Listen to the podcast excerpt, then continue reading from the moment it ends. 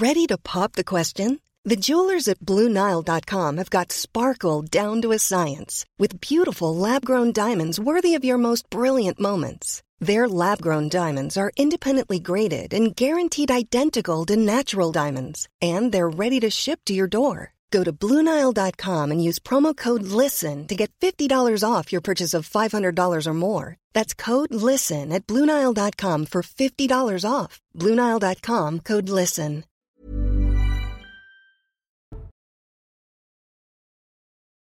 Édition de 90 minutes euh, info de la semaine. Je suis ravie euh, d'être avec vous pour euh, la présenter dans un instant. D'ailleurs, je vous présenterai les invités pour m'accompagner aujourd'hui. Mais puisqu'il est pratiquement 15h30, on va retrouver Éric de Ridmaten pour faire le point sur ce fameux conseil de défense qui a eu lieu une bonne partie de la journée à l'Elysée et au sortir communication d'Agnès Pannier-Runacher. Il était question évidemment de la crise énergétique.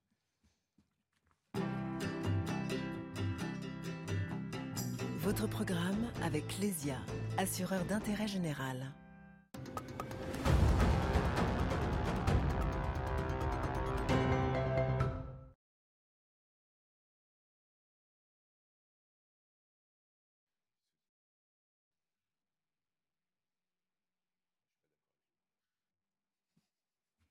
Il a des lèvres de la même couleur. Bon, cette émission commence formidablement bien, mais ça nous laisse un petit peu plus de temps hein, pour discuter. Pour le son, vous l'aurez compris, c'était pas ça.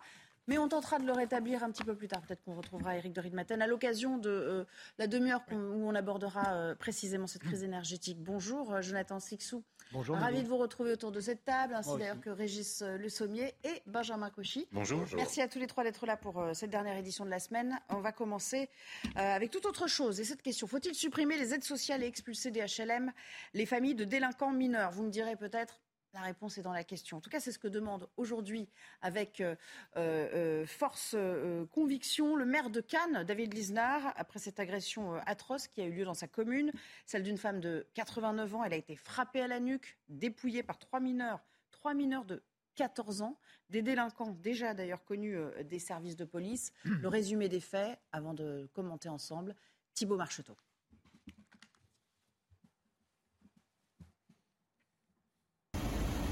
C'est dans ce quartier de la Boca, à Cannes, que lundi dernier, une femme de 89 ans s'apprête à rentrer dans sa résidence. Arrivée par derrière, trois jeunes agressent cette dame âgée. Le premier lui assène un coup violent dans la nuque. La victime chute lourdement. Le second en profite pour lui dérober son sac. Et le troisième filme la scène. Ils prennent la fuite et la victime reste au sol. C'est une agression violente qui a dû être évidemment ressentie comme telle par cette pauvre dame de 89 ans.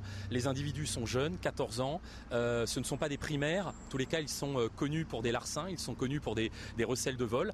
Le maire de Cannes, qui a vivement réagi sur Twitter, a ensuite adressé une lettre au ministre de l'Intérieur en lui demandant la plus grande fermeté à l'égard des familles des agresseurs qui auraient tenté de couvrir les agissements d'un accusé sur la base d'un faux témoignage.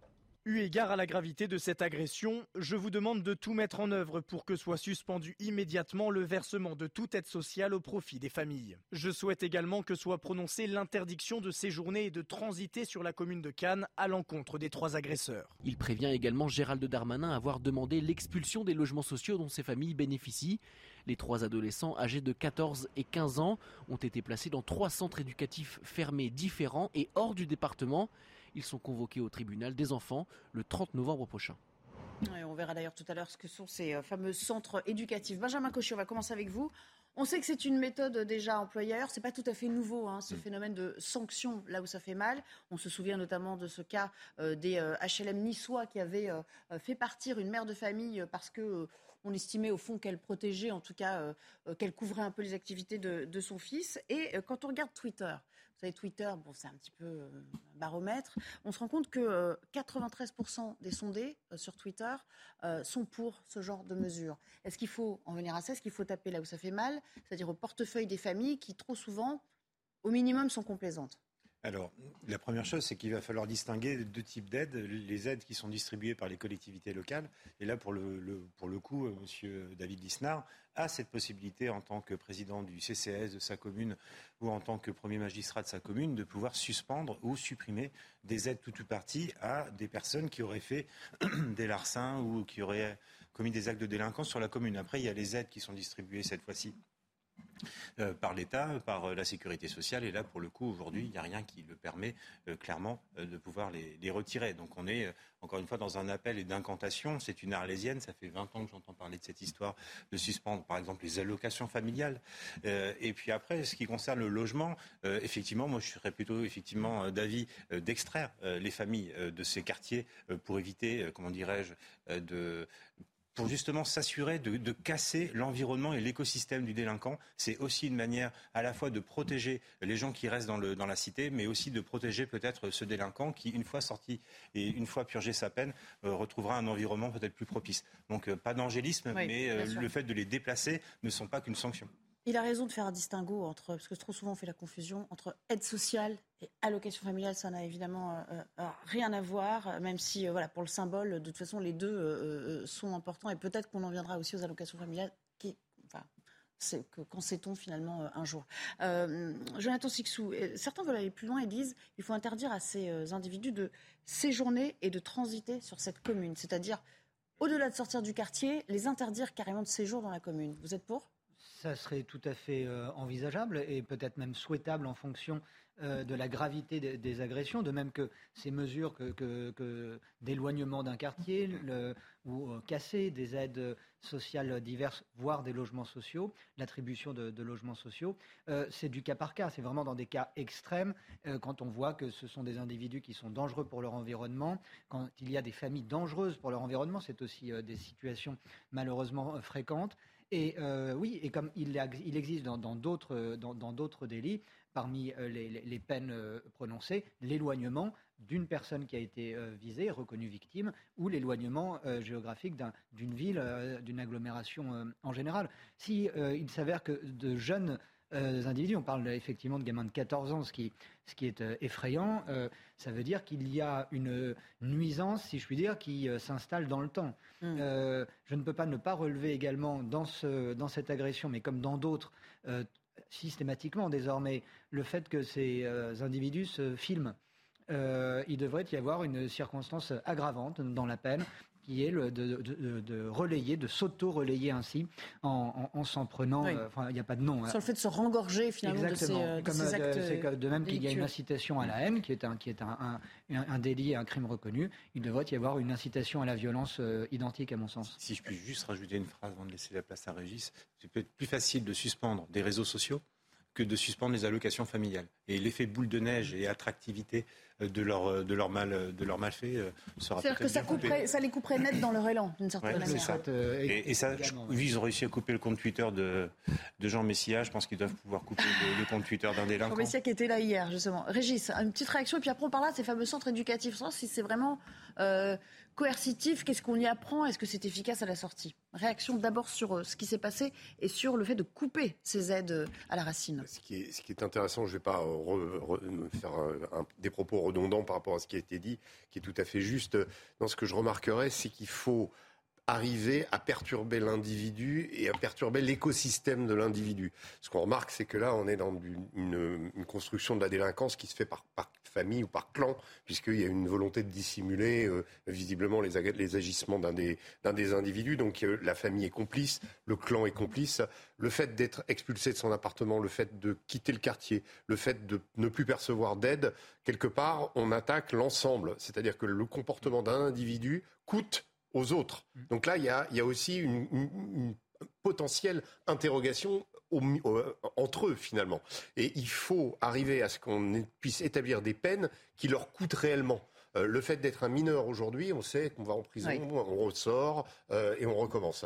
Euh, et on n'a aucune charge ou quasiment, on n'a que du voilà. Des, Donc il faut que la sanction soit autre finalement. voilà, il faut aujourd'hui adapter, trouver des nouvelles formes de sanctions qui leur coûtent réellement si on veut que le manche repasse du côté de l'autorité. Parce que en réalité, quand on voit ce qui se passe là, il n'y a aucune raison d'agresser cette dame. Ils le font gratuitement, ils le font pour se filmer, ils le font pour faire les malins. S'ils s'aperçoivent et si la famille euh, qui est aussi peut-être une famille euh, qui a des activités euh, aussi comment illicites. eh bien, si ces activités sont perturbées parce qu'elle ne peut plus être là, ou que tout est perturbé, ben, à ce moment-là, il y a, à ce moment-là, ça coûte réellement, et, c'est que comme ça qu'on peut arriver à, les faire, à, les maîtriser en fait. À les tenir, oui. Je me permets d'insister sur le fait qu'ils ont été placés hein, dans de, ce qu'on appelle les centres éducatifs fermés. Et puis après cette agression, Rick Ciotti, le député des Alpes-Maritimes, lui demande sur Twitter l'ouverture d'un de ces centres euh, dans son département. Alors justement, comment ça fonctionne? Qui peut et doit y être envoyé? Regardez ce reportage, c'est Augustin Donadieu qui l'a tourné. On en compte plus d'une cinquantaine sur tout le territoire. Les centres éducatifs fermés peuvent recevoir au maximum 12 jeunes délinquants âgés de 13 à 18 ans. Objectif, leur éviter la prison. C'est un sas, je dirais, entre la liberté pure et simple et la prison, le centre éducatif fermé, dans lequel intervient un personnel important, environ 27 personnes pour 12 mineurs, vous voyez, avec des éducateurs spécialisés, des médecins psychologues. Au sein de ces établissements, sous la surveillance permanente des adultes, les jeunes réapprennent les tâches de la vie quotidienne et le respect des règles de la vie en collectivité. Si le mineur ne se soumet pas aux règles de vie, s'il ne fait pas l'effort de réinsertion, et bien à ce moment-là, le juge en tire les conséquences et prononce une incarcération. Cette sanction à caractère éducatif ne peut s'inscrire que dans le cadre d'un contrôle judiciaire, d'un sursis avec mise à l'épreuve ou d'une libération conditionnelle. Les résultats montrent que ce travail au plus près du mineur, très individualisé, porte ses fruits. Donc c'est pour cela qu'il faut véritablement encourager la construction de ces centres éducatifs fermés pour les mineurs les plus difficiles. Un programme de 20 nouveaux centres éducatifs fermés a été lancé en 2018. Depuis leur création en 2002, ces établissements ont accueilli près de 14 000 mineurs, soit environ 1500 jeunes chaque année. Alors, précision pour commencer, euh, ils n'ont pas toujours bonne presse, ces centres éducatifs euh, fermés. Visiblement, pour certains syndicats de police, ce n'est pas la panacée, puisque euh, ces mêmes syndicats veulent, eux, leur mise en examen et leur placement en détention. Est-ce qu'on ne doit pas quand même, Benjamin Cauchy, vu l'âge, et même si ce ne sont pas des enfants enfin, nés de la dernière pluie, visiblement, ils n'en sont pas à leur, à leur premier méfait, est-ce qu'il ne faut pas quand même privilégier le côté on peut encore les ramener dans le droit chemin, avant même que de sanctionner lourdement à cet âge-là? Je ne sais pas s'il est utile de sanctionner plus lourdement des enfants de 14 ans ou de 15 ans quand ils voient que leurs aînés de 18, 20 ou 40 ans euh, euh, peuvent vivre en toute impunité leurs crimes et leurs délits euh, au quotidien. Donc je crois que s'il doit y avoir un durcissement de la chaîne pénale et de la, de la force de la sanction, elle doit être équitable et donc être présente sur tout le spectre de la délinquance. Et si on doit uniquement se focaliser sur la jeunesse, alors oui, effectivement, il va falloir mettre un coup de frein et un coup d'alerte euh, à cette jeunesse et lui prévenir qu'il y a des règles quand on vit en société, que l'adulte n'est pas un ennemi, que l'adulte est une figure d'autorité et d'expérience, que ce soit le prof, le flic, les parents, euh, et donc, euh, ou l'adulte, tout simplement, une dame de 89 ans des gamins de 14 ans qui s'attaquent à une mémère de 89 ans. Vous imaginez un petit peu la déconnexion qu'il y a dans la notion d'autorité. Donc oui, bien sûr qu'il faudra raffermir, mais il faut raffermir pour tout le monde. Et ça, on en parle depuis euh, malheureusement trop longtemps. D'accord. Mais éduquer, c'est quand même important aussi à cet âge-là. Parce que tout est dans le nom. Centre éducatif quand même. Le, problème, c'est tout, tout, le problème réside dans la façon dont ils ont... Euh, euh, vécu leur enfance en fait. Si on sait que les, les pédopsychiatres le disent assez régulièrement, euh, y compris sur cette chaîne, euh, que euh, entre 0 et 3 ans, il y a beaucoup de choses qui se font, notamment du point de vue de l'acquisition de la notion d'autorité, de, la sphère familiale. Si, tout ça est, comment dès le début relâché, il faut un, réapprentissage et il faut, que l'individu puisse s'insérer, puisse comprendre que l'avenir n'est pas dans cette société parallèle euh, à laquelle il semble appartenir, mais euh, dans une dans une société normale. Euh, et c'est tout le problème aussi parce que je, je le précise, ces individus ne sont pas c'est pas une famille isolée, c'est tout un ensemble. Euh, c'est un, véritable euh, défi qui, va bien au-delà de l'individu, bien au-delà du cercle familial. Alors, vous ne croyez pas si bien dire Vous parlez d'une certaine manière des traumatismes liés à l'enfance, de ce qu'on a vécu, de ce qu'on a emmagasiné, de, des exemples qui nous ont été prodigués ou pas d'ailleurs. C'est précisément ce que nous disait ce représentant d'un syndicat policier, David Olivier Reverdy, qui, qui va même jusqu'à parler, lui, de l'abandon des familles. Écoutez. Les premiers concernés, à la base, ce sont les familles.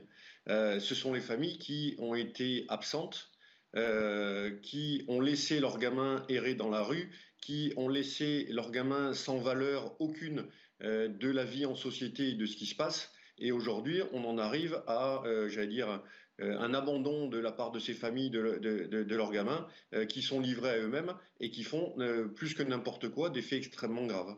Jonathan Sixou, on en revient à ce qu'on disait tout à l'heure. D'où l'intérêt de sanctionner aussi les familles pour leur responsabilité passée, d'une certaine manière.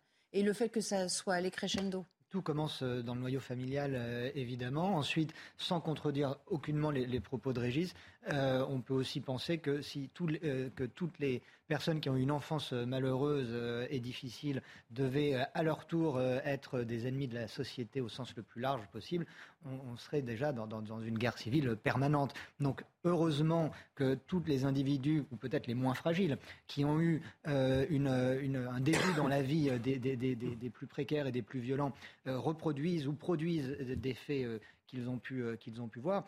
C'est euh, évidemment il faut responsabiliser. Mais euh, c'est même identique quand on parle des problèmes de l'éducation. on met sur le dos de l'éducation nationale tous les tous les mots des, élèves et tout. Non, ça commence ça commence à la maison, ça commence autour de la table avec les parents. Donc la responsabilité des familles est, engagée. Ensuite, par rapport à ce que vous disiez aussi sur le fait d'enfermer ou non des enfants de 14 ans il faut aussi voir une chose, c'est l'évolution des violences, l'évolution de la délinquance. Un enfant de 14 ans aujourd'hui euh, n'a pas le même profil, même physique, qu'un enfant de 14 ans il y a 40 ans. Vous voyez, il y a, euh, et la nature des, délits euh, évolue également. Donc il y a une adaptation, une actualisation, si je puis dire, une modernisation de notre, de notre définition de la délinquance et des mesures qu'il faut trouver pour l'enrayer. Il y a une autre euh, histoire que j'aimerais euh, soumettre euh, à votre appréciation aujourd'hui. On vous en a beaucoup parlé hier de ce cambrioleur qui s'est introduit par trois fois, trois fois pardon, au domicile de, femmes du Val-de-Marne. Il les a surprises en pleine nuit. Il s'est livré à, à des actes sexuels. L'individu âgé de, de 16 ans. L'une des victimes a voulu apporter son témoignage, dire ce qu'elle avait ressenti. Petite précision, avant que ceux qui découvrent peut-être cette histoire ne regardent le reportage tout ce que va vous décrire cette femme, en fait, au final, l'individu qui a pu être interpellé ne sera pas poursuivi pour agression sexuelle. Regardez, sujet de Solène Boulan. Jeudi 25 août, il est 5 heures du matin lorsque Martine fait sa toilette. Dans le miroir de sa salle de bain, elle aperçoit un homme en train de se masturber dans le couloir. Tétanisée, Martine se met à crier. L'individu, lui, prend la fuite. Mon cœur euh, battait, et puis j'ai hurlé. J'ai dit Mais qu'est-ce que vous foutez là? Vous savez, j'ai hurlé le... et on m'a expliqué que c'est mon cerveau qui était en instinct, en comment, instinct de survie. Voilà, on m'a dit c'était normal, il était en instinct de survie. L'homme lui dérobe son sac à main et son téléphone portable. Très choquée depuis cette agression, Martine s'est équipée de bombes au poivre pour se défendre. La nuit, quand j'entends les bruits, je me lève et je refais toutes les pièces. Quand je suis rentrée du travail tout à l'heure, j'ouvre une fenêtre, je regarde dans les placards, je pleure beaucoup. Et voilà, quoi, j'ai gagné. Hein. Mais je vous dis, je souhaite à personne. Lorsque Martine apprend que son agresseur, un mineur isolé en situation irrégulière, est placé sous contrôle judiciaire, elle s'effondre. Ça veut dire qu'il est dehors? Vous, non mais vous êtes en train de me dire qu'il est dehors? Je ne comprends pas. Vous imaginez On le laisse sortir et nous, moi on me l'a dit, ils ont peur que ça se reproduise directement. Mais ça, ceux qui l'ont lâché, ils seront responsables. L'individu de 16 ans a été déféré pour des faits de vol, mais n'est finalement pas poursuivi pour agression sexuelle. Il sera convoqué devant la justice le 17 novembre prochain. Voilà, c'est terrible. On sent tout le désarroi, bien sûr, de, cette femme qui a été violée dans son euh, intimité. Et c'est vrai que c'est terrible de se dire, euh, l'agression sexuelle pour les enquêteurs n'est pas caractérisée, donc a priori, pas de charge de ce côté-là.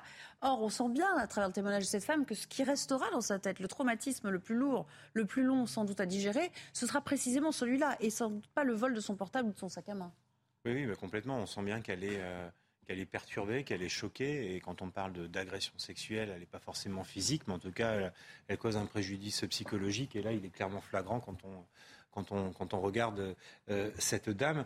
Euh, on voit l'effroi aussi euh, de cette dame lorsque, semble-t-il, le, journaliste ou la journaliste l'informe de la remise en liberté de, son agresseur. Ben, je crois que ce regard, finalement, c'est le regard de millions de Français.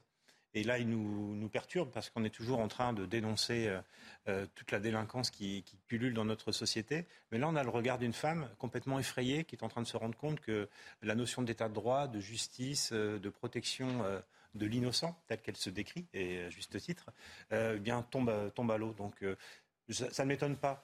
Ensuite, je ne vais pas tirer des, des, des conclusions hâtives. Oui. Mais quand il y a 50% de gens qui se déplacent plus dans les urnes, c'est aussi peut-être parce qu'ils ne croient plus en la capacité de l'État à agir pour les protéger.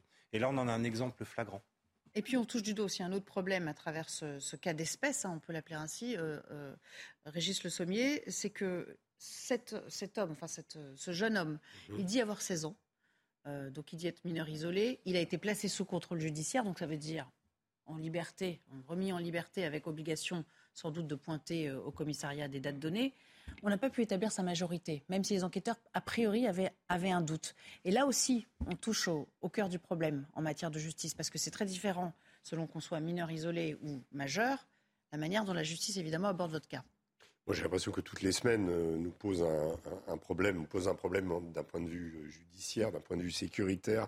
Là, là, clairement, moi, ce que je retiens surtout, c'est la peur de cette femme la peur panique à l'idée de réaliser que son agresseur est à nouveau dehors et qu'il peut potentiellement vouloir se venger, revenir. Qu'est-ce qui va finalement lui, qu'est-ce qui va lui arriver? C'est toujours la même, la même question.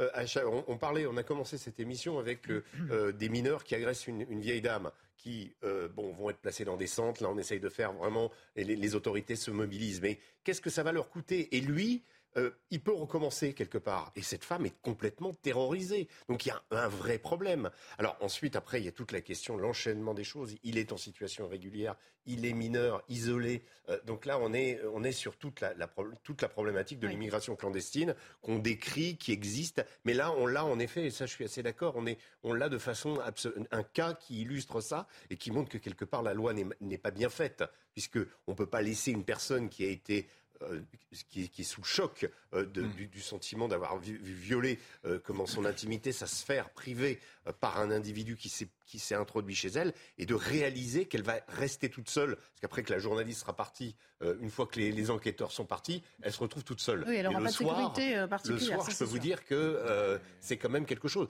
Et moi, je pense aussi aux, aux vieilles dames et aux vieux monsieur qui vont faire leurs courses par rapport aux faits divers précédents. quand on voit ce type d'agression, c'est quand même terrorisant quelque part. Donc on vit dans la peur. Et, cette peur, c'est pas euh, la peur euh, de comment euh, des assassins ou des, ou, des, ou des criminels de se faire prendre, c'est la peur des victimes. C'est ça qui est terrible. Et on pourrait rajouter aussi ce couple de retraités, vous vous souvenez, qui a dû, dont la femme a eu le réflexe de sortir l'hôpital pour, pour défendre son mari déjà à terre.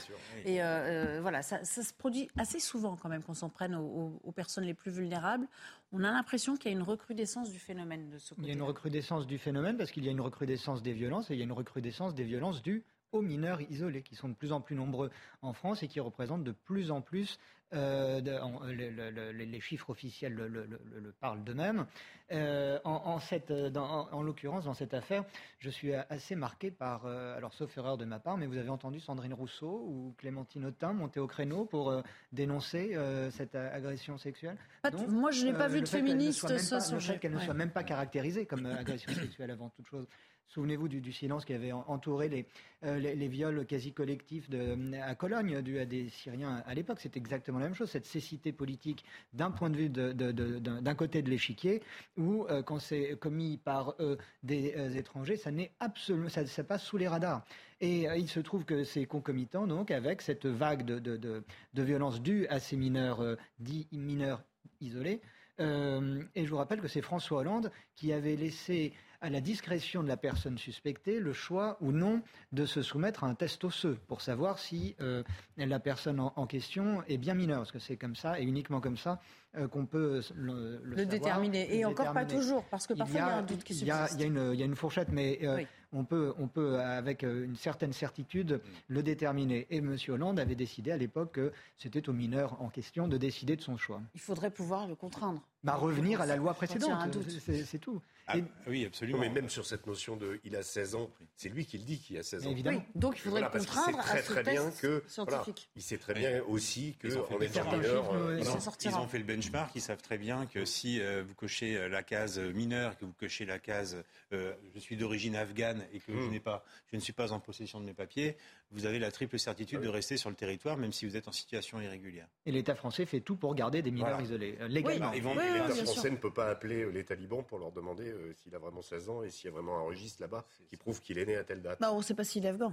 Non, mais, si- Non, non, mais justement, c'est juste un exemple. Ils mais savent il très y en a bien- beaucoup. ils savent il y en a y beaucoup. a hein. quelques pays Je sais que vous avez un tropisme Je pour ce sais, pays, oui, mais, mais je sais même. aussi qu'il y a beaucoup d'Afghans et il y a beaucoup de. qui- Là, il y a même une autre question qui se pose, c'est sera-t-il encore là même pour être... euh, Mais c'est ça, quand vous, quand- Non, mais quand vous nous apprenez qu'il est convoqué le 30 novembre, vous imaginez 30 novembre. le, bonhomme qui va aller le transporteur que 30 l'imam, novembre se pointer au tribunal J'y crois pas. S'il est complètement libre de ses mouvements, ou alors s'il ne craint pas effectivement la sanction euh, dont il pourrait coper. Ça aussi, c'est un bah, autre aspect qu'il ne faut pas Bah, occulter. les, deux, mais en général, il y a effectivement cette histoire d'impunité. Et là, je crois que bah, voilà, tous les exemples que l'on donne sont, Ah oui. sont criants d'impunité.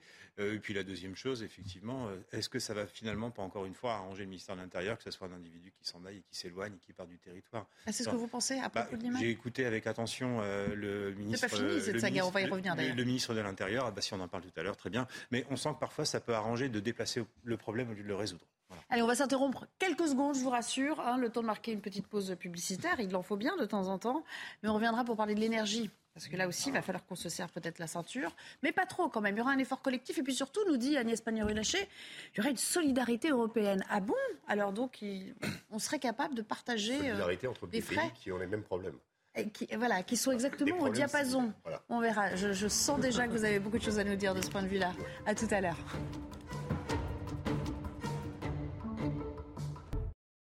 De retour avec vous, la deuxième partie euh, du débat dans un instant. Avant cela, le JT. euh, et nous avons activé tous les leviers pour passer l'hiver. C'est Agnès Pannier-Runacher qui le dit euh, à l'issue de ce fameux Conseil de défense dont on va parler d'ailleurs dans un tout petit instant. Il a permis, nous dit-elle, de faire le point sur l'approvisionnement en gaz et en énergie, à la fois en France, mais également euh, ailleurs en Europe. Le gouvernement qui en appelle à la sobriété et à la solidarité. Écoutez. La situation à laquelle nous faisons face, tous les autres pays européens la connaissent aussi. La solidarité en matière de gaz et d'électricité permet d'assurer la sécurité d'approvisionnement de la France et de l'Europe. Grâce à cette solidarité, par exemple, nos voisins européens ont également pu remplir leur stock de gaz. Le Conseil a plus particulièrement examiné les relations avec l'Allemagne et l'Espagne, parce que vous savez que nous avons avec ces deux pays d'importants échanges de gaz et d'électricité. Et nous avons conclu que cette solidarité réciproque devra être renforcée dès cet hiver. Un juge d'instruction de Valenciennes a donc euh, délivré un mandat d'arrêt européen à l'encontre de l'imam Iki Houssen, mandat pour euh, soustraction à l'exécution d'une décision d'éloignement. Je vous rappelle que le prédicateur reste introuvable hein, depuis que le Conseil d'État a validé son expulsion du territoire français. Détail avec Jeanne Cancard depuis l'Ourche, dans le Nord. Ici, l'entourage et le voisinage d'Hassani Hussein ne comprennent pas cette décision. Ils jugent disproportionné un mandat d'arrêt européen. Un membre de la famille qui habite aussi dans cette petite rue de l'Ourche nous explique que c'est excessif selon lui. Nous sommes ici devant le domicile de l'imam qui a été perquisitionné mardi après la validation de son expulsion par le Conseil d'État. Ça fait donc maintenant trois jours qu'Hassani Hussein est introuvable, même si en réalité cela pourrait faire déjà plusieurs semaines que l'imam avait quitté cette maison puisque les voisins qui nous avons échangé nous expliquent ne pas l'avoir vu depuis fin juillet. Sa disparition est évidemment au cœur des discussions ici dans cette petite rue de l'Ourche où habitait celui qui est désormais considéré comme un délinquant par le préfet des Hauts-de-France. Le prédicateur encourt jusqu'à trois ans de prison pour s'être soustrait à son interpellation. Enfin, c'est un phénomène qui prend de l'ampleur dans l'ouest francilien. Des cambrioleurs utilisent de l'acide pour ouvrir les appartements. Nouvelle méthode redoutable, sans bruit, rapide, efficace. Un reportage de Florian Paume. C'est pendant ses vacances que Valérie a eu la mauvaise surprise de recevoir un appel lui annonçant que son appartement de la région parisienne avait été cambriolé avec une méthode bien particulière. La porte, on pouvait la- l'ouvrir, il n'y avait plus besoin de clé et puis euh, ils ont utilisé apparemment de l'acide. Depuis deux mois, l'acide est le nouveau mode opératoire de certains cambrioleurs. Rien que dans le département des Hauts-de-Seine, en quelques semaines, une quarantaine de cambriolages avec ce liquide corrosif a été signalé. Un matin du mois d'août, Nicole s'aperçoit que la porte de ses voisins absents est entr'ouverte. La porte, en fait, elle était brûlée à l'acide. Et vous avez rien entendu en tant que Non, non, je n'ai rien entendu. Et c'est justement l'un des objectifs de cette méthode, l'acide qui fragilise la serrure, permet de l'ouvrir silencieusement et en un temps record. Ce produit s'infiltre dans le barillet, le ressort devient souple et s'écrase. Et là, ils ont la possibilité, avec une clé ou un tournevis affûté, et puis ils forcent et ils ouvrent. À ce stade des enquêtes, aucun individu n'a été interpellé, mais la piste d'opération coordonnée est privilégiée. La recherche a permis aussi de relever des traces. Ces traces-là sont exploitées donc au laboratoire et sont soumises donc aux différents fichiers en France, mais également aussi à l'international pour savoir si on a affaire à une bande organisée et itinérante. Les cambrioleurs volent principalement de l'argent liquide et des bijoux pour des préjudices allant de quelques centaines à plusieurs milliers d'euros. Voilà pour l'essentiel de l'actualité. On va retrouver à présent Eric de Riedmaten. Eric de Riedmaten qui va nous expliquer à quoi servait donc ce conseil de défense énergétique.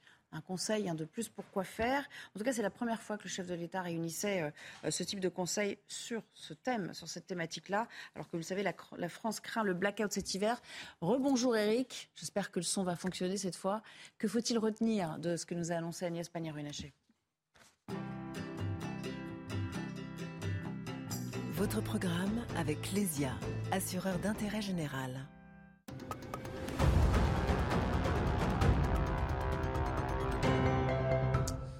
Eh bien, Nelly, il faut retenir trois points. Hein. C'est clair. D'abord, un engagement. Hein. C'est le retour à la normale pour les centrales nucléaires. Vous savez qu'il y a actuellement 32 réacteurs à l'arrêt sur les 56. Eh bien, euh, la ministre de la Transition euh, énergétique a dit que les 56 réacteurs tourneraient cet hiver. Alors, bien sûr, il y a la question de la corrosion, la question de la maintenance. Ce sera fait, bien entendu, mais le plus urgent sera fait maintenant. Et ensuite, on fera le reste, la maintenance traditionnelle, après l'hiver. Donc ça, c'est le premier point.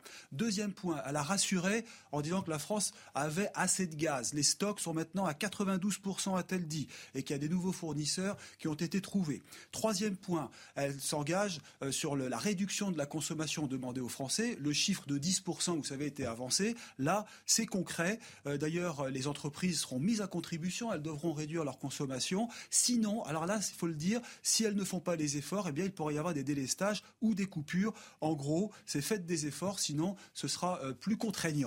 Euh, elle donne un exemple. Hein. si on réduit la consommation de 7%, eh bien, euh, ça fait un degré gagné. Vous vous inversez, un degré de moins dans la maison, ça fait 7% de consommation en moins. Voilà donc ce qu'elle a annoncé. Et puis enfin, ensuite, vous avez parlé tout à l'heure de la solidarité européenne, réduire les prix. Donc là, c'est le marché européen, vous savez, le marché de gros. Il faut agir, il faut que les Européens se mettent autour de la table et qu'on renonce à ce que l'électricité soit calée sur le prix du gaz. Et deuxièmement, bah, les échanges vont continuer à se faire puisque la France a beaucoup de relations avec l'Allemagne et euh, l'Espagne. Donc on va continuer ces bonnes relations, la solidarité, la sobriété. Mais au final, je termine par là, il y a quand même un côté très rassurant de la ministre.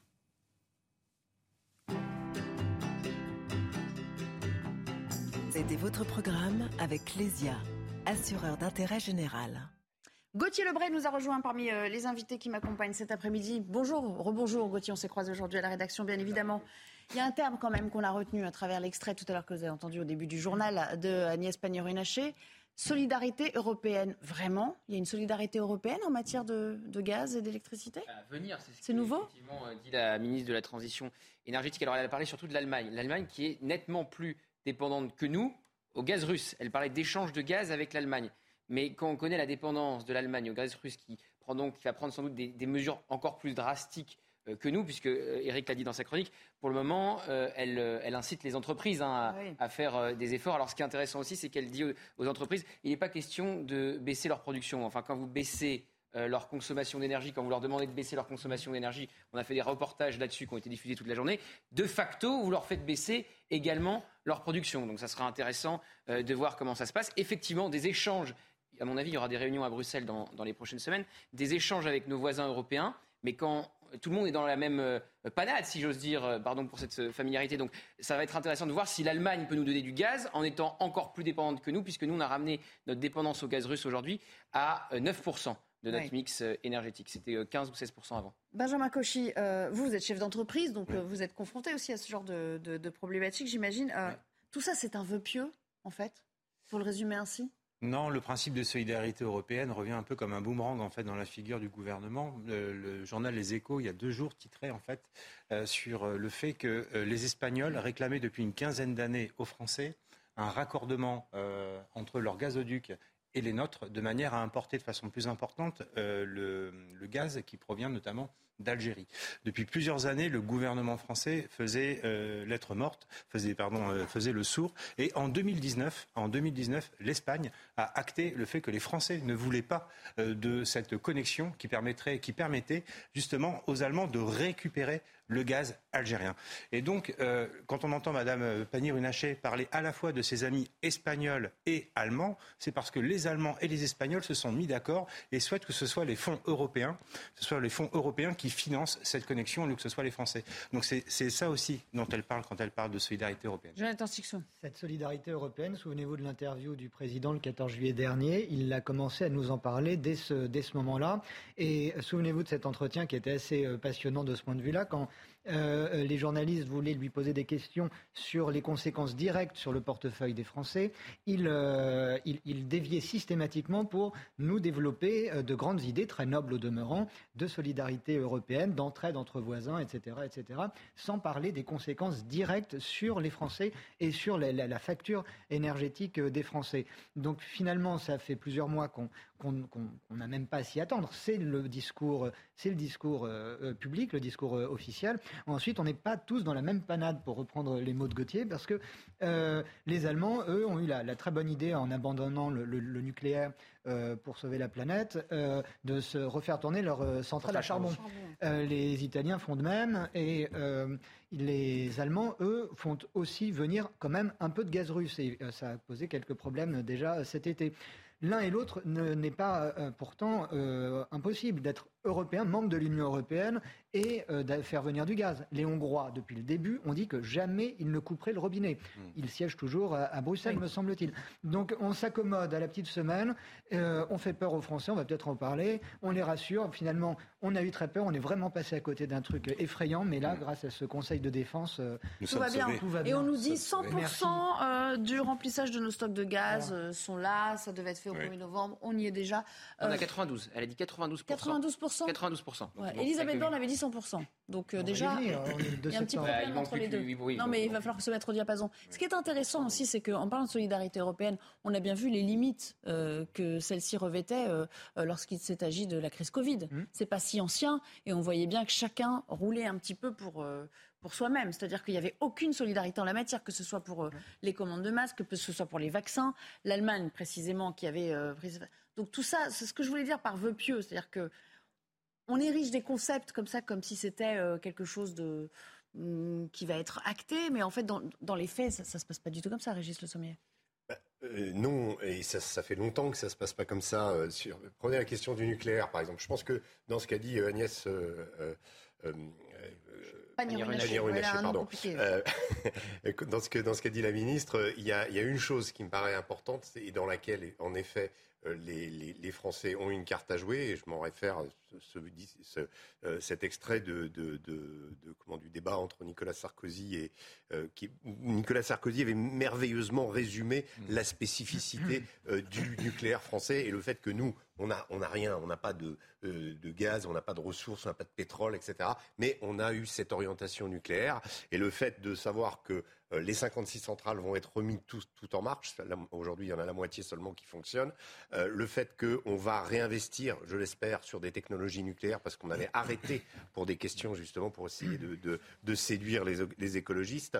Euh, on avait arrêté justement toutes ces performances et, et, cette spécificité qui faisait que dans notre mix énergétique, on, était à 75%, euh, euh, l'électricité à 75% d'origine nucléaire. Donc en fait, ce qu'on va faire, c'est qu'on va faire un peu comme les autres autres, c'est-à-dire que les Italiens, eux, ils ont trouvé un accord pour leur gaz avec l'Algérie. Les Espagnols, ils essayent aussi de, de, de, de comment, de mener leur barque. Du coup, il n'y avait plus d'accord pour nous, on est arrivé trop tard. Hein Donc, oui. Vous vous souvenez, ah, mais vous vous souvenez de la visite d'Emmanuel Macron il y a et quelques puis, jours Et puis il y avait nos problèmes avec l'Algérie qui n'ont pas euh, comment améliorer les choses. Mais ce que je veux dire, c'est qu'on parle toujours de, de, solidarité européenne, on parle toujours de oui, on va faire les choses parce que on a eu l'impression que pour cette crise ukrainienne, au début, on a décidé ensemble euh, de prendre les sanctions, etc.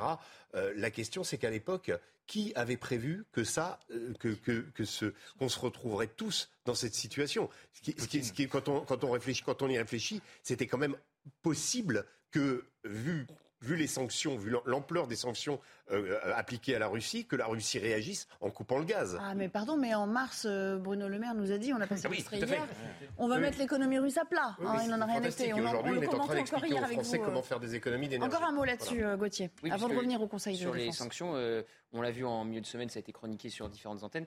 euh, la, la- la Russie est véritablement sous le cash puisque les sanctions ont fait augmenter euh, les prix de mémoire euh, plus de 40% depuis euh, eh bien, la mise en place de ces sanctions et je crois que c'est 97 milliards d'euros euh, récoltés euh, par la Russie. Alors sur le nucléaire, on voit bien qu'il y a un bras de fer entre ce qui reste donc de la direction d'EDF, qui est amené à quitter ses fonctions, on le sait. Donc maintenant, le PDG d'EDF est très libre dans ses propos. Effectivement, la moitié des réacteurs français à l'arrêt. Donc Elisabeth Borne tient pour responsable la direction d'EDF, qui lui répond Bah non, c'est vous qui nous avez dit il faut fermer 14 réacteurs. Le président de la République a dit il faut fermer 14 réacteurs. On en a fermé deux, vous le savez, avec Fessenheim. Du coup, on a embauché des ingénieurs qui sont spécialisés dans le démantèlement de centrales et pas ceux qui sont soit spécialisés pour en construire avec les mini-centrales que veut construire le président de la République, Pour soit faire ceux... la maintenance de ceux Exactement, sont- avec euh, notamment des problèmes de corrosion. États-Unis, hein, voilà, c'est ce qu'a dit euh, le Et PDG Lévy temps et ça coûte cher. d'EDF. Alors, euh, un mot quand même sur euh, ce fameux huis clos, l'exercice même et le propos même de ce euh, Conseil de défense. On se souvenait que la méthode, soi-disant, était éprouvée, mais qu'on n'allait pas renouveler, que dans, ce quinquennat, on allait tout changer et aborder les choses différemment. Le Parlement s'en est ému, on l'a vu hier avec des diffé- différentes formations politiques, au premier rang desquelles euh, Marine Le Pen hein, pour, le, RN. Les syndicats non plus ne comprennent pas. Écoutez Laurent Berger, puis je vous fais réagir.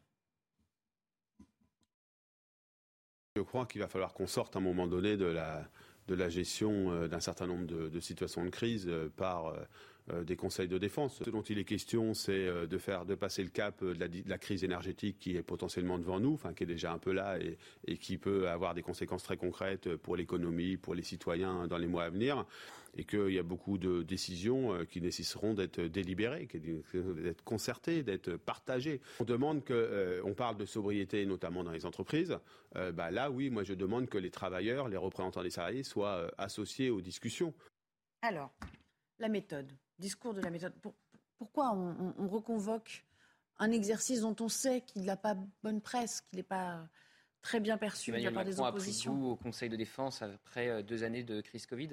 Euh, alors effectivement, vous l'avez dit, c'est très critiqué par l'opposition. Marine Le Pen a fait une lettre à Elisabeth Borne lui demandant un débat au Parlement, puisque le Parlement ne reprend eh bien, euh, vie qu'en octobre euh, prochain. Donc elle a demandé effectivement une session extraordinaire pour pouvoir débattre euh, eh bien, de, ce qu'on est en train de dire. Mais il y a un vrai parallèle, c'est vrai, à faire avec le Covid, puisque c'est déjà le même mode de fonctionnement là euh, aujourd'hui. Il y a ensuite, on l'a vu dans différents reportages, le chômage partiel qui est mis en place dans différentes entreprises qui, contrairement à ce qu'a dit euh, la ministre de la Transition énergétique, eh bien, décident de baisser leur niveau de production pour baisser euh, leur, euh, leur énergie. Donc c'est effectivement intéressant. La seule chose que le gouvernement veut éviter de faire, mais il va être forcé de le faire, c'est le quoi qu'il en coûte. Un quoi qu'il en coûte énergétique, comme il y a eu un quoi qu'il en coûte au moment du Covid. Ça commence à être chiffré. Si le, quoi, qu'il- le bouclier tarifaire dépasse 2023 et donc est prolongé pour bloquer les prix et reconduit, ça pourrait coûter 50 milliards d'euros à l'État euh, français. Et c'est donc très compliqué pour le gouvernement qui a pris entre deux feux. D'un côté, empêcher la hausse des prix, parce que sinon vous allez quoi? Vous allez avoir ce qui se passe au Royaume-Uni, grève, manifestation, appel à la désobéissance civile et à ne plus payer ses factures, puisqu'au Royaume-Uni, euh, les prix ont augmenté de 80% en l'espace euh, de quelques euh, mois, quelques semaines. En Belgique, il y a des, euh, on commence à, à voir que la note pourrait atteindre les 8000 euros euh, par ménage et par an. Donc effectivement, Donc, moment, on a un ancien représentant des Gilets Ouais. jaunes sur notre plateau. Il, pourrait y avoir un mouvement Gilets jaunes XXL. On va si acheter, le- on les va prix acheter sont la paix sociale, mais ça va marcher à ce prix-là? C'est comme ça qu'on va Bah, en fait, il y a- il y s'en sortir ou On, on pourrait, on pourrait dire que les 50 milliards, effectivement, c'est encore un chèque et qui ne résout pas le- véritablement le problème de fond et que ça va creuser la, la dette. Mais j'ai envie de dire aussi, si on ne met pas ces 50 milliards d'euros sur la table, euh, qu'est-ce que l'État euh, risque de perdre euh, en recettes fiscales, en recettes de TVA Quel va être le nombre de dizaines ou de centaines de milliers de chômeurs qui vont arriver sur le marché. Donc on est toujours en train de regarder le prisme en disant mon Dieu c'est une dépense supplémentaire, mais je crois que les conséquences de l'absence de cette prime supplémentaire, de cette dépense supplémentaire de 50 milliards auraient des effets beaucoup plus dévastateurs. Donc je suis pas persuadé qu'ils soient encore dans le délire du quoi qu'il en coûte. Il a compris que ça ne fonctionnait pas. Euh, et puis enfin, euh, si je puis me permettre, euh, le Conseil de défense est effectivement quelque chose de très cosmétique. Euh, on s'attendait à minima à des décisions importantes suite à un Conseil de défense. On, se- on pense tout de suite à des, à des enjeux stratégiques, géopolitiques, et on se retrouve finalement avec un réchauffé de mesures qui ont déjà été distillées par entrefilet ou par, euh, par, ou par Oui, mais pardon, mais si on avait pris jours, des... Non, pardon, là, je donc, vous... donc ça n'a aucun sens. Je suis obligée de me faire l'avocat du diable. Si on avait pris des mesures drastiques en disant on va aller plus loin, on va faire ça, on va faire ça, vous auriez été le premier à dire ah ben on prend des décisions dans notre dos sans, sans Ah, en de tout- référer aux, aux- aux différentes De toute formations. façon, il prendra la mesure dans notre dos. Euh, ça, c'est clair et net. Donc après, c'est une question d'habillage. Mais si vous voulez, le fait d'avoir l'argument euh, soit géopolitique, diplomatique ou euh, stratégique de défense militaire pouvait s'entendre sur le fait que tous les parlementaires et les organisations syndicales ne soient pas mis au parfum. Bon, Monsieur Berger dit qu'il il faut que les salariés soient associés euh, à la baisse de la facture électrique. Bon. Régis Le Sommier, il y a quand même, on entend un petit peu cette, petite musique chez beaucoup de Français maintenant de dire, au fond, euh, le prix à payer, le prix de la liberté euh, et le prix de la démocratie chez les autres et du soutien euh, d'un modèle euh, démocratique tel qu'on l'a voulu, enfin tel que le voulaient euh, les Ukrainiens, euh, il commence à être un petit peu lourd à payer. On, commence à se rendre compte que finalement, ça va très très loin cette histoire. Ça vous surprend? Moi, moi, ce qui me surprend, c'est le peu de discernement à l'époque. Ce qui me surprend vraiment, c'est de, s'être embarqué, non pas dans une réaction en faveur de l'Ukraine, ça, ça était tout à fait légitime. Il s'agit d'un pays souverain, agressé par un autre pays. Et, dans, ce, positionnement, il y avait en plus une forme d'équilibre, puisque même si la France soutenait, Emmanuel Macron maintenait une ligne avec Moscou et il, il s'en- il s'en- Oui. euh, en faisait grande publicité, il en fait toujours grande publicité. Donc il y avait une idée que la France pouvait jouer un rôle, qu'elle appuyait l'Ukraine, mais qu'elle était aussi dans la- le solutionnement euh, de ce conflit ou la tentative de le faire. Bon, on, est, on, a- on vient de passer six mois de conflit, un conflit qui est de plus en plus abominable, il a toujours été, mais là euh, on est dans une situation où on est à peu près à 600 Ukrainiens qui meurent par jour sur le front de, de Kherson au sud. Donc c'est quand même une, une- une- une- une situation extrêmement critique. Et le, front du Donbass est toujours très, actif. Mais ce qui m'a vraiment... euh, euh, quand on est dans une situation comme ça, on dit souvent euh, gouverner, c'est prévoir. Il me semble que à chaque fois, dans tous les domaines, on se retrouve mis au pied du mur. C'est-à-dire obligé de faire un conseil de défense sur l'énergie, comme si cette, donne de l'énergie n'était pas prévisible au début de l'été. Euh, C'était le même cas pour la question des profs dans l'éducation nationale. Pourquoi en plein mois d'août, on découvre que à la rentrée, donc dans une semaine ou deux, il n'y a pas assez de profs Euh, Sur la question de l'hôpital, souvenez-vous, euh, les mesures flash, comment adoptées pour éviter que les urgences ne On ferment a pendant l'été. un peu sonné aussi Alors, la recomposition à l'Assemblée, souvenez-vous. mais- Fin oui, juin, mais là, on mais est dans que- un, peut-être que- un- voilà, une nouvelle Oui. Recomposition démocratique Oui, mais aussi. cette, recomposition démocratique, pardonnez-moi, elle a fonctionné. On s'est aperçu que malgré les antagonismes de cette Assemblée, malgré tous les noms d'oiseaux et les bizarreries qu'on a pu y voir, ont été adoptés quand même un certain nombre de, vrai, de de plans. textes, ouais. ça, a, ça a fonctionné. Et là, on revient en effet avec une manière de fonctionner qui est en catimini, euh, avec un conseil de défense, en profitant peut-être de l'absence du Parlement et du fait que En faisant Parlement- fi voilà, de la nouvelle donne euh, bon, aussi quelque parlementaire. part aussi, on peut dire que pour euh, à, à décharge d'Emmanuel Macron, euh, euh, il faut agir maintenant. Mais on aurait pu prévoir ça un- un- largement avant, comme on aurait pu, et c'est ça, c'est mon, mon point principal, prévoir, anticiper. Il n'y a pas un ministre au- au- autour de la table qui a dit attention, mais euh, si on ferme ça, euh, Poutine, il va nous fermer le gaz. Ouais. Et si nous ferme le gaz, qu'est-ce qui se passe? Et là, on aurait pu anticiper que tout ce qu'on a pris comme décision en termes de politique énergétique depuis les dix dernières Allez années, eh bien, allait se retourner contre nous. Ok, un sondage, un sondage Odoxa pour le Figaro avec cette question. Vous, personnellement, avez-vous confiance dans l'action d'Emmanuel Macron et du gouvernement pour protéger le pouvoir d'achat euh, face à cette hausse Donc, eh ben, regardez, les Français répondent non à 60%, c'est-à-dire ils n'ont pas confiance à 60%. Jonathan Sixou, ok, ils n'ont pas confiance, on s'en serait un petit peu douté, hein, euh, parce que généralement, quand on touche au portefeuille, on est un petit peu stressé. Mais quand même, c'est pas écrasant non plus, 60%. On n'est pas sur du 80-20. Non, mais parce que bah, Emmanuel Macron a gagné les élections présidentielles, dois-je vous le rappeler. Le parti d'Emmanuel Macron n'a pas la majorité absolue, mais a quand même euh, la majorité à l'Assemblée nationale. Les Français le suivent encore, Emmanuel Macron, bien que 60%, c'est évidemment une majorité très nette, euh, qui ne lui font pas confiance. Mais comment peut-on faire confiance à quelqu'un qui vous dit une chose et son contraire systématiquement et depuis toujours? Comment faire confiance en matière énergétique à quelqu'un qui vous a expliqué pendant des années que l'avenir de notre énergie passait par le démantèlement du nucléaire et qui aujourd'hui vous dit que l'avenir énergétique français ne passe que par le nucléaire? Comment faire confiance à, quelqu'un qui euh, vous dit euh, le lundi, et ce n'est pas une expression, euh, c'est la, la fin de l'abondance et les Français sont anxieux, et le mardi qui vous dit il y a de quoi être optimiste? C'est vraiment incompréhensible Et euh, c'est vrai que 60%, ça paraît euh, assez peu. Mais euh, il est à noter aussi que cette stratégie macronienne de, faire appel à, ces conseils de défense le met déjà en chef de guerre. Ça, ça fait toujours bien de se poser en chef de guerre. Mais ça a aussi comme risque et ça c'est une commission du Sénat qui, sont, euh, qui est quand même sage en la matière, qui pointait le déséquilibre des institutions que cela représentait, que de faire appel trop souvent à des conseils de défense. C'était le cas, ça avait été pointé par le Sénat au moment du Covid. Maintenant qu'on dépasse sur le domaine énergétique, c'est encore autre chose et ça ne va que dans ce sens-là. Oui. Ils se sont ragaillardis finalement par ces sondages qui ne sont pas si défavorables au fond, euh, pour, pour convoquer précisément ce genre de conseil. Ils se disent, bon, finalement, je suis pas sûr que ce soit le sondage qui ait fait que Emmanuel Macron convoque un conseil de défense. Il sait bien, il sait bien qu'il a, été, qu'il a été réélu, qu'on lui a donné oui. quitus pour la suite. C'est comme ça qu'il a fait pour le Covid. Il voit une nouvelle crise. Alors euh, Olivier Véran a dit c'est parce que qu'il a une majorité relative et que euh, les choses sont très compliquées pour lui à l'Assemblée nationale. Et Olivier Véran a dit que c'est parce qu'il y a des, il y a des euh, secrets, d'État, de sécurité intérieure qu'on peut pas dévoiler comme ça et que c'est pour ces raisons-là, avec la guerre en Ukraine, qu'il a besoin de, de, faire, un conseil de défense. Mais sur la catégorie, dans la catégorie double discours, ce qui est intéressant aussi de voir, c'est les ministres qui disent tout et leur contraire. Effectivement, quand euh, Olivier Véran dit, euh, pardon, quand euh, Emmanuel Macron parle de fin de l'abondance, Olivier Véran fait ensuite l'explication de texte en disant vous n'avez rien compris, il est ultra optimiste, le président, c'était pas du tout un discours pessimiste, vous n'avez rien compris. Et ensuite, il dit les entreprises pourront tourner à plein régime, etc. Et quelques jours après, on apprend que c'est les entreprises qui vont être les premières à, déguster.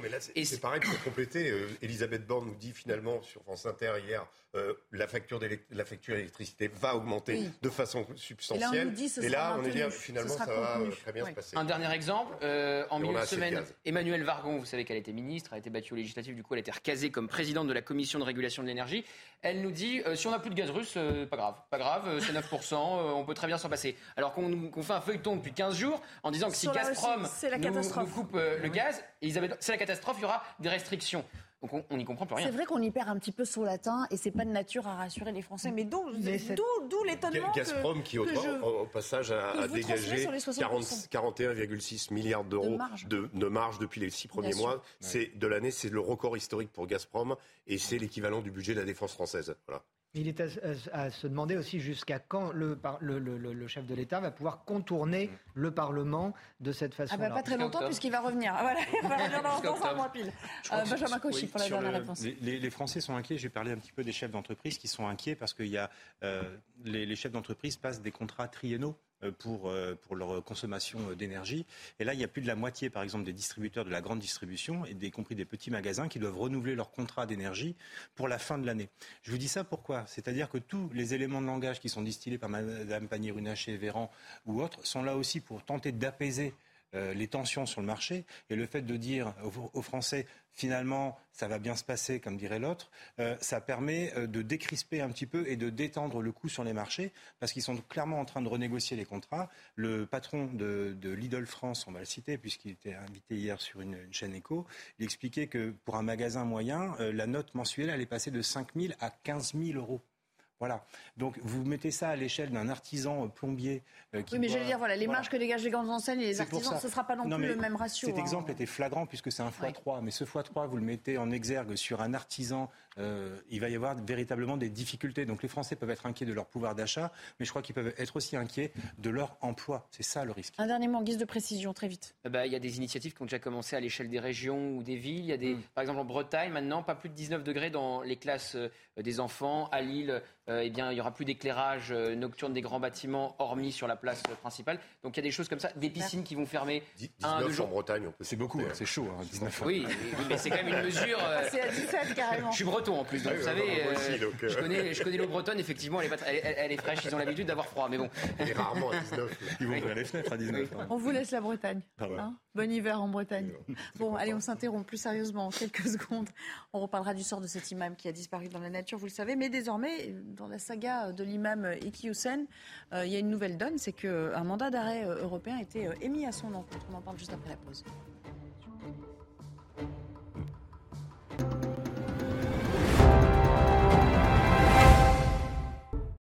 De retour avec vous pour la toute dernière partie de, de l'émission de ce vendredi. Ce sera juste après le flash. C'est avec Isabelle Piboulot. Une femme de 89 ans agressée à Cannes par trois mineurs lundi dernier. L'octogénaire a été frappé au visage et dépouillé de son sac pendant qu'un des agresseurs filmait la scène. Le maire de Cannes réclame leur expulsion des logements sociaux et une interdiction de demeurer ou transiter dans la ville. Les trois adolescents seront convoqués au tribunal des enfants le 30 novembre prochain. L'Argentine sous le choc après un attentat manqué hier contre Christina Kirchner. Le suspect a été arrêté. La vice-présidente a été visée par un homme armé d'un pistolet en bas de son domicile de Buenos Aires. Des centaines de militants s'y rassemblent chaque soir depuis 11 jours pour marquer leur soutien à l'ex-chef de l'État, actuellement en procès pour fraude et corruption pendant sa présidence de 2007 à 2015. Artemis paraît au décollage vers la Lune demain. Les prévisions météo sont encourageantes pour le départ de la nouvelle fusée de la NASA en Floride. Les problèmes techniques de ce début de semaine sont résolus. Pour rappel, la mission Artemis 1 est un vol test sans équipage à bord, avec pour objectif ultime rejoindre la planète Mars d'ici quelques années. Merci beaucoup Isabelle et euh, à tout à l'heure sur, euh, sur notre antenne. Euh, Jonathan Sixou est là, Régis Le Sommier, Benjamin Cauchy pour commenter l'actualité de cette fin de semaine. On va évidemment continuer avec ce feuilleton puisque ça fait quand même plus d'un mois que ça dure cette mmh. histoire. L'imam Hassan Hossein est toujours introuvable hein, depuis, euh, depuis mardi, depuis la validation par le Conseil d'État de son euh, expulsion du territoire français, mais il a pris euh, la tangente lui-même. fiasco, donc on le rappelle, pour Gérald Darmanin, qui a bien tenté de se justifier hier. Mais entre-temps, on a appris qu'il y avait un mandat d'arrêt européen qui avait été délivré contre lui. Il est lancé avec le motif suivant, soustraction à l'exécution une décision d'éloignement. Donc c'est en réponse évidemment euh, à ce qu'avait euh, décidé le, Conseil d'État français. Euh, Jeanne Cancard est allée dans cette ville d'où il a disparu, l'Ourche, dans le nord, c'est le domicile de l'imam. Elle est allée recueillir quelques, quelques témoignages sur place. Écoutez. Ici, l'entourage et le voisinage d'Assani Hussein ne comprennent pas cette décision. Ils jugent disproportionné un mandat d'arrêt européen. Un membre de la famille qui habite aussi dans cette petite rue de l'Ourche nous explique que c'est excessif selon lui. Nous sommes ici devant le domicile de l'imam qui a été perquisitionné mardi après la validation de son expulsion par le Conseil d'État. Ça fait donc maintenant trois jours qu'Assani Hussein est introuvable, même si en réalité cela pourrait faire déjà plusieurs semaines que l'imam avait quitté cette maison puisque les voisins avaient avec qui nous avons échangé nous explique ne pas l'avoir vu depuis fin juillet. Sa disparition est évidemment au cœur des discussions ici dans cette petite rue de l'Ourche où habitait celui qui est désormais considéré comme un délinquant par le préfet des Hauts-de-France. Le prédicateur encourt jusqu'à trois ans de prison pour s'être soustrait à son interpellation. Bon, Jonathan ça en fait donc désormais un, fugitif. Mhm. Hein. Jusqu'à ce matin, en fait, il n'était pas considéré comme tel. On disait même, bon, bah, finalement, euh, il a quitté le territoire français, bon débarras. Maintenant, ça devient un petit peu plus euh, sérieux. Lui qui se jouait un peu euh, des, lois du système, euh, ça peut se retourner contre lui. Ça prouve en tout cas que cet individu est indésirable sur le territoire européen et que la Belgique ou un autre de nos voisins lui accordera un accueil favorable. J'entendais ce que nous rapportait Jeanne Cancard des propos des voisins qui, qui s'alarment de, la, de, de, ce, cette du fait que ce soit disproportionné, excessif, etc. Non, la vraie question, c'est est-ce que ce sera efficace ou pas? Est-ce que les Européens seront plus efficaces que euh, l'a été euh, la France? Là, c'est toute la question. est-ce que euh, cet homme pourra faire le même pied de nez aux polices européennes tel qu'il a pu le faire aux autorités françaises Là, ce sera un sérieux coup. Mais je pense que la vraie question qu'il y a à se poser aujourd'hui, c'est est-il capable, est-ce possible de rester en, cavale comme ça quand il y a un, mandat d'arrêt européen? Se mettront-ils à sa recherche aussi intensément que, ce qu'avançait Gérald Darmanin euh, pour ce qui était de la France, rien n'est moins sûr, euh, Benjamin Cauchy. Oui, alors moi je suis pas sûr qu'on puisse le retrouver parce que le prix d'un faux passeport, euh, Régis, euh, je, ne dis pas que vous en vendez, hein, pas ça. pourquoi? Mais alors, Je comprends pas du tout pourquoi vous tournez vers lui pour ça. Non, mais parce que vous, vous connaissez sur, les opérations de, guerre que bon, les, faux papiers ça existe. Ben, voilà, ben, en Europe aussi ça existe les faux papiers. Donc je pense que se refaire une virginité, comment dirais-je, sous forme de, de papier sera relativement aisé. J'étais surpris euh, par les propos de Gérald Darmanin hier sur l'antenne de CNews, expliquant que finalement, bah, il avait eu gain de cause auprès du Conseil d'État et qu'effectivement, euh, cet imam devait être expulsé, que l'État de droit avait joué son rôle. Ça, on peut effectivement tous euh, s'accorder avec lui. Et en revanche, sur le fait de, constater l'éloignement, il dit qu'il n'avait aucune capacité à pouvoir le, contraindre à résidence avant, puisque ce n'était pas du pénal civil me semble-t-il. C'est ça euh, Pardon, du, de l'administratif, mais, ce n'est pas du, pénal. Et c'était le cas. Vous ne pouvez pas le faire. Non. Après, il a bien expliqué aussi à Pascal Pro, si vous avez écouté l'interview, que le ministre de l'Intérieur n'avait pas tout expliqué à Pascal Pro. Ça veut dire aussi que sans doute les services de renseignement savent très bien où il est, mais qu'ils ne peuvent pas se permettre de dire où il est. Donc, il y a un mandat d'arrêt européen euh, tant mieux. Mais ce qui m'a vraiment surpris, c'est euh, de la part de M. Darmanin de dire bah, écoutez, il est parti, c'était l'objectif c'est un petit peu facile de mettre la, miette sous le paillasson. Là, c'est une baguette de pain sous le paillasson. Et puis maintenant, euh, ça veut dire débrouillez-vous quoi. C'est pire. Il a dit, il a dit l'islam radical est en fuite. Oui, voilà. En mais comme si. surtout ce rebondissement vient donner tort d'une certaine manière à Gérald Darmanin, puisque le mandat d'arrêt européen ça veut dire que vraiment, il faut retrouver cet individu et ne pas le laisser Absolument. Euh, pour un éloignement avec trois ans, avec trois ans maximum. Hein. S'il se, fait, se fait serrer, c'est trois ans d'éloignement. Alors si c'est trois ans d'éloignement, dont un avec sursis, c'est un bracelet électronique. Régis Le Sommier. Non, je, crois que pas aller loin dans, dans, cette histoire, il y a vraiment c'est une déconvenue euh, mm. pour, l'État français et pour le ministre qui en avait fait quand même un, symbole. Alors attention à ne pas trop surexploiter le symbole, mais en, mm. tout état de cause, c'est les fondements d'une politique à venir euh, vis-à-vis de l'islam radical et en tout cas vis-à-vis de ces prédicateurs de haine.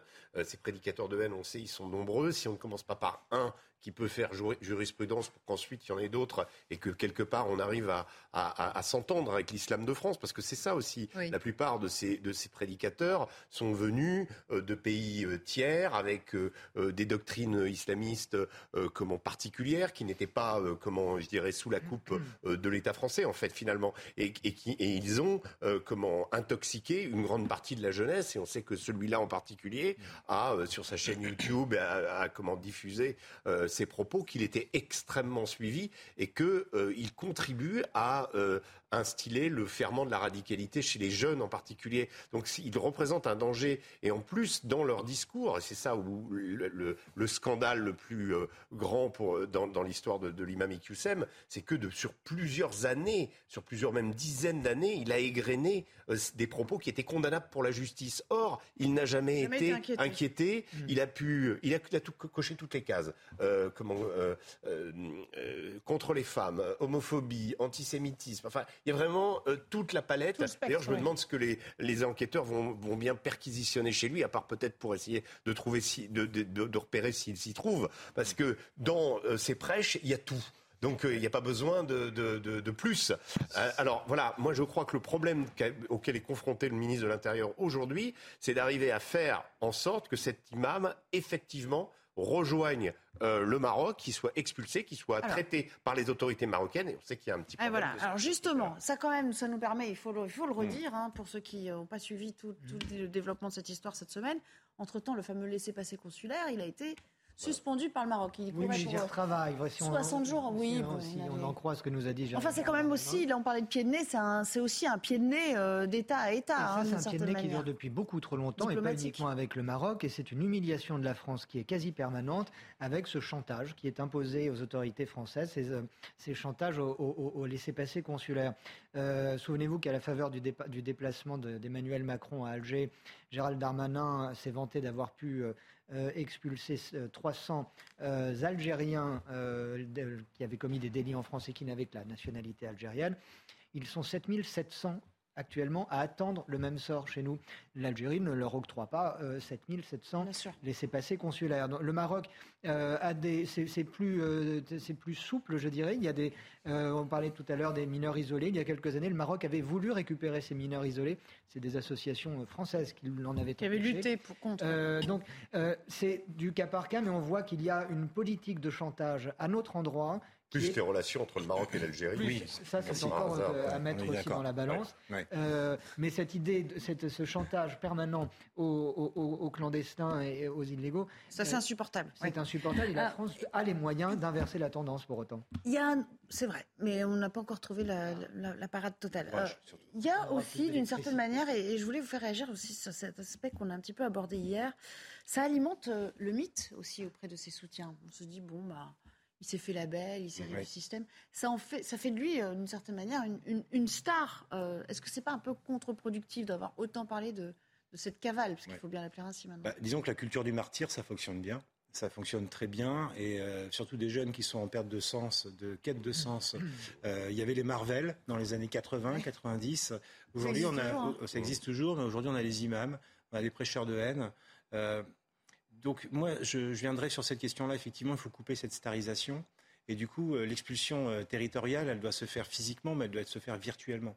J'insiste sur ce sujet-là, mais depuis la Belgique ou même le Maroc, euh, ce prêcheur de haine, cet imam, pourra toujours communiquer sur YouTube. Mm. Donc euh, quel est finalement le territoire sur lequel il est le plus dangereux? Est-ce que c'en étant à l'Ourche, euh, avec ses femmes et ses enfants, je ne dis pas qu'il faut qu'il revienne, moi je dirais qu'il faut qu'il rentre au Maroc, mais s'il rentre au Maroc, qu'on soit sûr qu'il ne continue pas à distiller sa haine sur les réseaux sociaux. Et là, le petit gamin de l'Ourche qui habite à côté pourra toujours l'entendre. Bientôt, on le trouvera peut-être dans le métavers. Vous savez, c'est le nouveau concept à la mode. métavers, c'est le, monde virtuel. Non, mais il est, il est clair que c'est un c'est quelqu'un d'extrêmement intelligent et qui sait parfaitement jouer euh, justement de, ce qui est euh, sur les réseaux sociaux, de, distiller au, mm. compte-goutte euh, ses prêches et, d'arriver à échapper justement au terrorisme, qualification de terrorisme qui permettrait d'introduire, d'abroger le compte et en tout cas de, lui d'intenter une action contre lui. Donc il est évidemment il va essayer de jouer de tout ce qui, ce qui est à, sa disposition.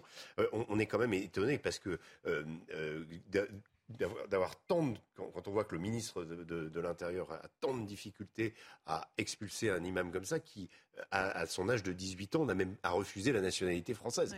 C'est quand même assez incroyable euh, que quelqu'un qui n'aime pas nos valeurs, qui n'aime pas... C'est un homme de 58 ans, donc pas, ça remonte à... N'arrive pas, on n'arrive pas à, le faire partir de France. Alors, J'aimerais quand même, il nous reste quelques minutes, l'actualité a été dense, a été un peu lourde. Euh, cette semaine, on va changer de, thème. On est vendredi, donc je me suis dit que voilà, il y avait un petit phénomène qu'on a qu'on a observé. Vous savez, pendant deux ans, elle a été totalement euh, exclue de nos euh, j'allais dire de nos rapports, je ne sais pas, mais de nos interactions sociales, on va dire. Qu'est-ce que vous allez nous dire? Sourire, pas du tout, non mais franchement. C'est le week-end. C'est la bise, eh oui. Elle fait désormais son grand retour. Certains euh, sont très contents de se faire la bise euh, à nouveau. D'autres euh, s'en passeraient volontiers. Alors vous, est-ce que vous en réjouissez? On vous a posé la question.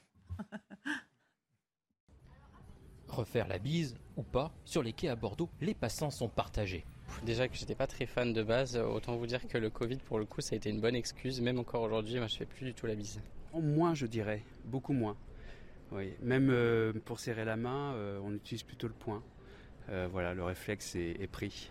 Bah, moi, je refais la bise euh, à la plupart des personnes que je connais, parce que ça me dérange pas, et, voilà quoi. Chez cet artisan pâtissier, les masques sont aussi tombés. Mais le matin, entre collègues, fini la bise. Plus du tout, euh, parce que bah, avec le Covid, on n'a plus les masques, donc c'est un peu fini. Mais on se fait des petits boops comme ça. Et sinon, c'est un petit bonjour comme ça, avec un grand sourire, ça passe toujours. A l'inverse, dans cette association de musique du Médoc, les membres se connaissent pour certains depuis très longtemps et sont contents de pouvoir enfin se refaire la bise. C'est quelque chose qui nous a manqué pendant pas mal de temps durant la crise et ça fait du bien de pouvoir euh, avoir des rapports euh, humains normaux et en particulier dans une école de musique où en général les musiciens se font la bise. Donc c'est d'autant plus plaisant. Le fait qu'on ait arrêté avec la bise avec le Covid euh, fait que maintenant on refait la bise que aux gens qui ont envie de la faire et c'est plus un caractère obligatoire. Ce petit geste d'affection, mais qu'on faisait, qui était banalisé comme ça tout le monde, et ben là on le retrouve vraiment. Pour beaucoup de ceux que nous avons rencontrés, refaire la bise, pourquoi pas finalement, mais aux amis et aux proches seulement. Jonathan Sixou, euh, c'est vrai que le point, c'est resté quand même. Nous-mêmes, quand on se croise en euh. plateau, on ne fait pas la bise, hein, juste pour couper quoi. Mais le point, c'est resté un réflexe. Euh, je le vois, je le constate, je ne l'ai pas pratiqué, parce que j'ai trouvé ça ah, totalement aberrant, parce que, le, que vous que, entrechoquiez vos, vos mains, enfin, vous avez pu vous mettre le, doigt dans le nez avant, je veux dire, c'est tout à fait... c'est pas, pareil que si vous vous serrez la main. Pour vous, c'est pire que la bise, quoi. Non, c'est pareil que serrer la main. Hmm. Ah oui, d'accord. Donc, vous, nous avez interdit de se serrer la main et de se faire la bise. Alors là, le sujet euh, aborde les deux. Euh, et le point, pour moi, était le, se substituer au serrage de main. Euh, et, ça me paraissait totalement aberrant. alors maintenant, vous faites quoi? Alors à l'époque, on a bien compris que vous faisiez rien parce que vous trouvez ça douteux, mais maintenant, vous faites quoi? Euh, Donc il n'y a plus de Covid. Et, presque plus. Je, reprends le, serrage de main. J'ai jamais été un amateur de, de, bise générale. Euh, quand il y a 12 personnes dans une pièce, faire la bise à 12 personnes. Ça changerait à votre vie, quoi. Euh, ça ne change pas trop mon quotidien. Euh, mais je vois que ça, ça, ça, Surtout, on parlait tout à l'heure des, régions où on doit en faire 4. Oui, je pense que là, on, va un petit peu downgrader. On est passé à deux, à mon avis. Hein. Régis Le Sommier, Bise ou pas bise De quelle école Dans quel camp vous aujourd'hui? Ah non, moi j'étais plutôt bise. Euh, maintenant, Même sur pendant les- la crise?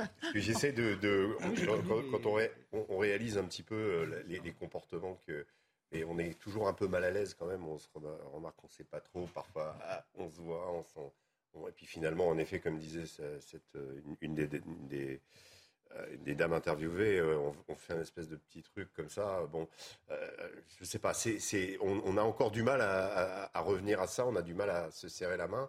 Euh, Pour ce qui est des, des, des, Tchèques, là, comme ça, moi, la première fois que j'ai vu ça, c'était à, à Gao, euh, parmi les soldats de Barkhane. Euh, Bien avant, bien avant euh, le Covid, euh, pour des raisons, euh, je pense, d'hygiène et du fait qu'il y avait beaucoup de bactéries, euh, ça avait été imposé comme, euh, voilà, comme une Oui, mais il vous dit qu'il y a autant de bactéries sur le point que sur donc les euh, doigts. Enfin, probablement il y en a un peu moins que quand on. Enfin voilà, Moi, je pense que c'était euh, voilà. Mais euh, pour ce qui est du retour de la bise, non, je crois que c'est pas généralisé. hein. Je crois que c'est euh, euh, en effet, on, on- on sait qu'il manque cette part de socialité. On sait qu'on n'est pas revenu au monde d'avant. Ça c'est clair. Il reviendra. Et, et il reviendra-t-on. Je ne sais pas. Les premiers signes ne donnent pas cette impression-là. Quand vous voyez le nombre de gens qui portent des masques dans les transports en commun, comme euh, en Asie par exemple, on voit qu'on a passé un autre. On est Enfin, passé nous, on a, à- on a vraiment fait tomber le masque depuis belle lurette quand même. On le voit de moins en moins cet été. Je ne sais pas si vous en avez vu beaucoup dans le train. Moi, pratiquement pas. Dans le train, pas tant que ça, mais prenez le métro à Paris vous en- et- ou l'autobus à. Paris, vous en avez beaucoup. Benjamin Cauchy. Oui, euh, moi je suis content que le philosophe Carlos euh, retrouve ses lettres de noblesse, le bisou, donc ça y est, ça revient. En même temps, ce qui revient, c'est la quatrième vague de Covid qu'on nous annonce pour l'automne. Quatrième Euh, Quatrième. Non, c'est la huitième, je Huitième, crois. oh, Ouais. j'ai raté des Ouais. épisodes. Non, mais plus sérieusement, euh, c'est bien, les Français ont besoin de, de se retrouver. Nous sommes un peuple latin, euh, donc euh, on a besoin de, de, de contact. C'est euh, c'est preuve de notre sociabilité, comme tu, comme tu le disais tout à l'heure. Euh, moi, j'ai retrouvé le, le chemin de la bise auprès de mes proches, mais auprès de, gens intermédiaires qui ne sont pas véritablement des amis. avec- Oui, c'est ça. Ça permet aussi de marquer une gradation dans le, dans le Absolument. rapport qu'on établit avec Absolument, les il autres. y, a, C'est il y a une gradation, mais j'adore embrasser. Mais on peut aussi femme, mal le évidemment. prendre quand quelqu'un ne fait pas la bise. Ça veut dire que vraiment, vous n'êtes pas dans leur premier cercle. hein. Exactement, il y a des Ça peut de aussi cercle. froisser. Enfin, moi, je fais partie de ceux qui disent finalement. euh, Bon débarras. hein. On, Ah on a réussi mais à s'en débarrasser. Non, moi, je suis vraiment pas pour la bise. Avant, avant, avant de revenir à poser ses lèvres sur la joue d'un autre ou de, ou de faire un petit smack, euh, ce qui sera intéressant, c'est que les gens relèvent leurs yeux de leur téléphone et puissent se regarder et Ah, que les regards peuvent se, peuvent se croiser dans la rue, dans Et les transports en commun. de- Et là, on retrouvera un peu d'humanité. Donc le bisou, c'est bien. Alors se regarder dans les yeux, c'est encore mieux. Merci Voilà. beaucoup. Ça, c'était ah, c'est tellement romantique en plus. en. Franchement, c'était la, la phrase euh, idéale Bon pour terminer cette émission du pour le vendredi. vendredi, là. Et sur ce, je vous souhaite un excellent week-end à tous les trois et à, et à vous qui nous avez accompagnés au cours de cette heure et demie. Dans un instant, je vous laisse en compagnie de Patrice Boisfer pour euh, le punchline du vendredi. Je vous dis à lundi avec grand plaisir. Au revoir. Au revoir. Des bisous. Hi, I'm Daniel, founder of Pretty Litter. Did you know cats tend to hide symptoms of sickness and pain? I learned this the hard way after losing my cat, Gingy. So I created Pretty Litter, a health monitoring litter that helps detect early signs of illness by changing colors, saving you money and potentially your cat's life. Pretty Litter is veterinarian developed, and it's the easiest way to keep tabs on your fur baby's health right at home. Go to prettylitter.com and use code ACAST for 20% off your first order and a free cat toy. Terms and conditions apply. See site for details.